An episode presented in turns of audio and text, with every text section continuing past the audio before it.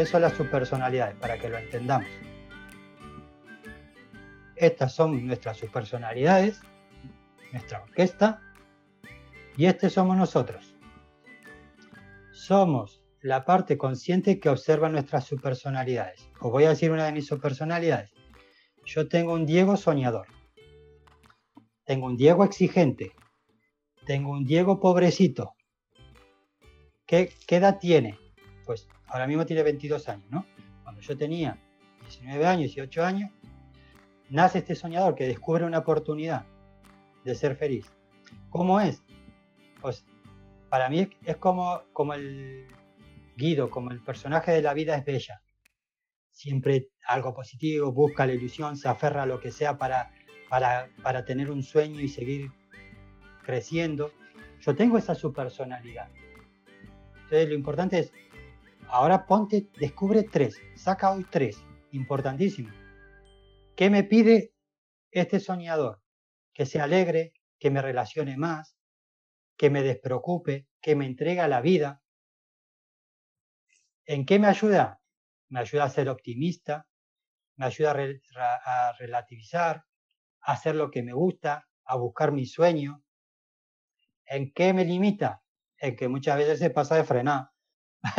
ahí el soñador me dice, tú, el Congreso en un mes. Claro, si al soñador le pongo un exigente, dice, venga, vamos a por ello.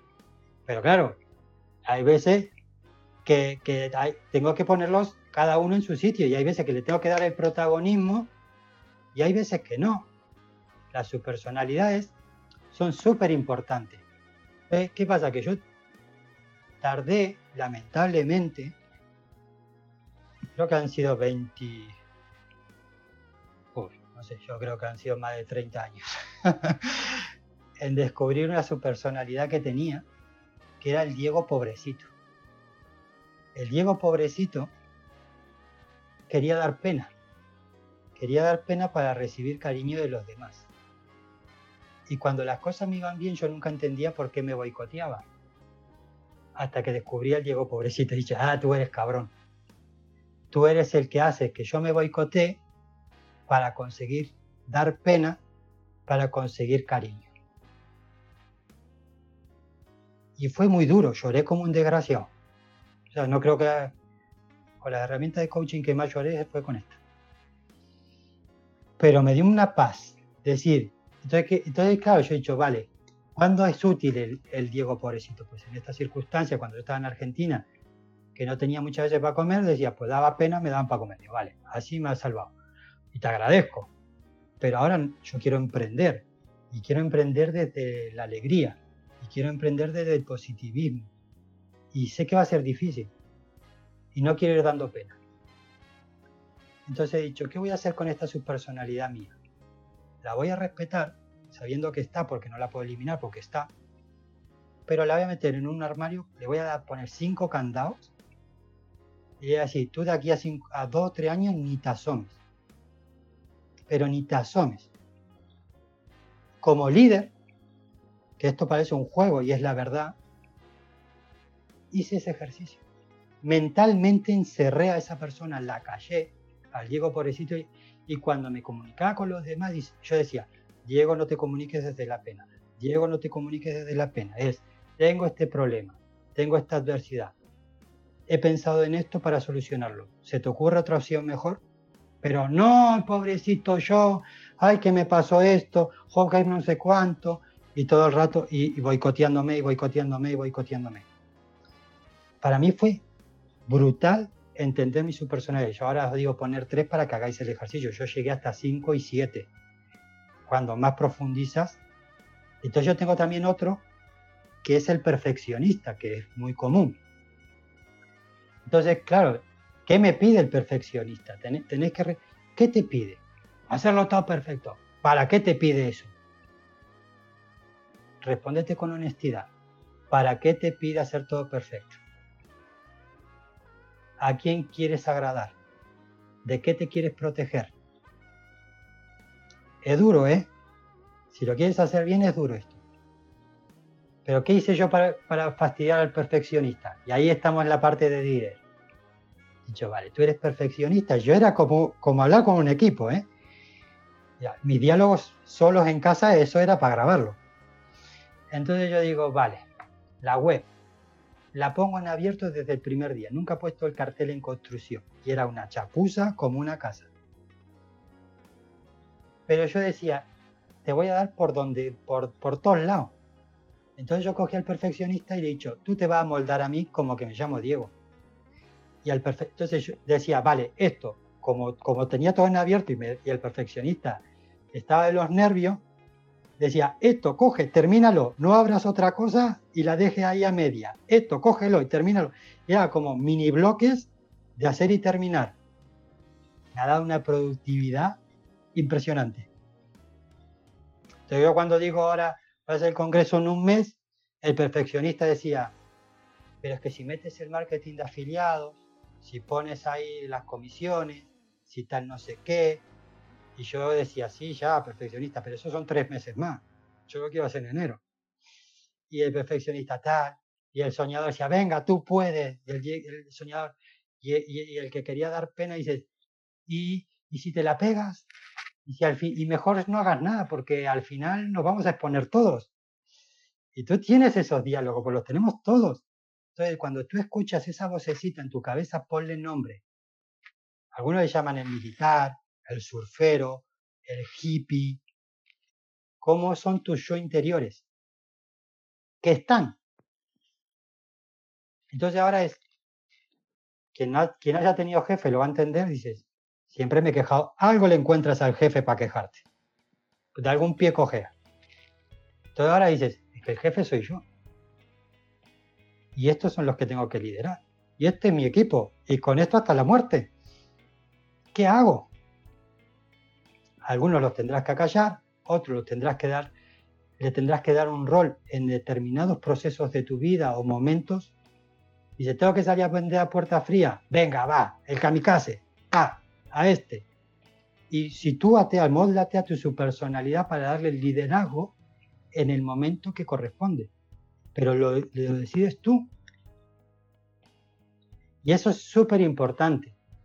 A mí esto me, vamos, yo no soy quien soy si no hubiese conocido esta, esta herramienta.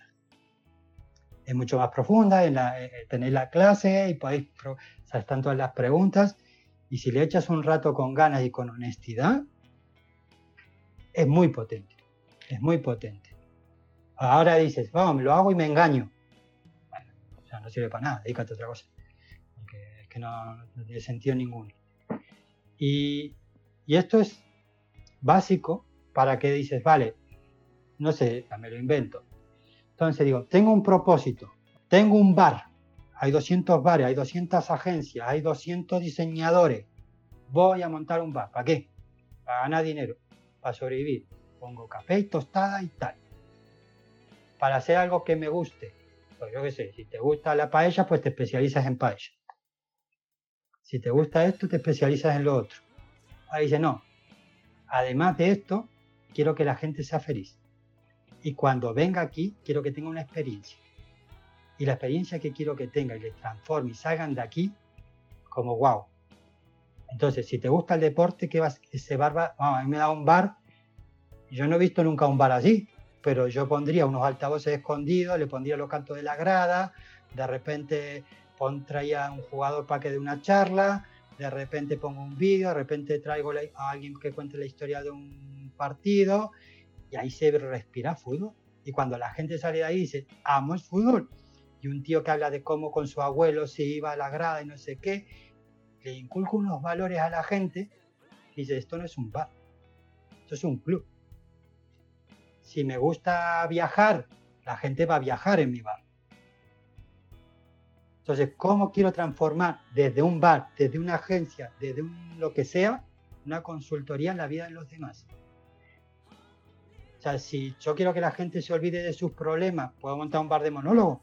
Pero tú me dices, no, es que yo quiero, hay demasiados problemas, Diego, yo quiero ayudar a que la gente se relaje y le pones la tele con los muertos y las noticias ahí todo el rato, dime tú si eso está alineado con un propósito. Entonces, tú estás dando lo mejor de sí, es que el bar no me funciona. ¿Qué estás dando? ¿Para qué lo estás dando? ¿Cómo quieres que sea la experiencia de esa gente? ¿Quieres que coman sano? Pues perfecto. Pero claro, tienes un para qué. Cuando tú tienes un para qué luchar, encuentras el cómo. ¿Qué pasa? Que muchas veces la gente se pone el objetivo según lo que conoce. Entonces, como yo conozco esto y no conozco otra cosa, mi objetivo es pádel, porque he jugado, no sé, o un bar, lo que sea. Pero dice, no, pero lo que a mí me hace feliz, lo que yo creo que puedo llegar a ser, no lo he hecho nunca. Yo nunca había sido coach. No sabía ni qué iba a ser coach. Yo he dicho, yo quiero ayudar a la gente. Y luego descubrí que quería hacer, ayudar a la gente a que sea feliz con lo que trabaja. Y luego he dicho, ah, el coaching me da una herramienta para ayudar en esto. Y luego digo, ah, entra con mi forma de ser. Valores, respeto, dignidad humana, crecimiento del ser, desarrollo humano, compromiso. Y digo, ¿esto me encaja? Y, lo alineo a mi propósito. Ah, si, si quieres la naturaleza, la naturaleza. Si quieres lo que sea, la fotografía, da igual. Pero ¿cuál es tu fin? ¿Cuál es tu para qué? Tienes que tener un para qué que si lo ves dices, yo no me puedo ir de esta vida sin haberlo intentado. Ahí es cuando vibras. ¿Y qué estaba haciendo aquí? Ah, pues mira, estaba investigando. Yo me pongo a investigar y al, al Diego soñador le tengo que poner límite, porque vuela. Ah, investigar, vámonos. Y dice, sí, sí, pero que con lo que investigas tienes que construir algo. Que si no, esto no es nada es muy difícil querer utilizar el potencial de uno si, uno se boicotea, si no sabe qué potencial tiene y ni para qué lo quiere. Y si ese para qué está alineado con tus valores. Porque si no está alineado con tus valores, hay una fricción del carajo. Que otra cosa es, me guardo esto en el bolsillo porque tengo que trabajar aquí, porque me solvento una papeleta y luego vuelvo a mi camino siendo consciente de que me estoy desviando a propósito totalmente diferente.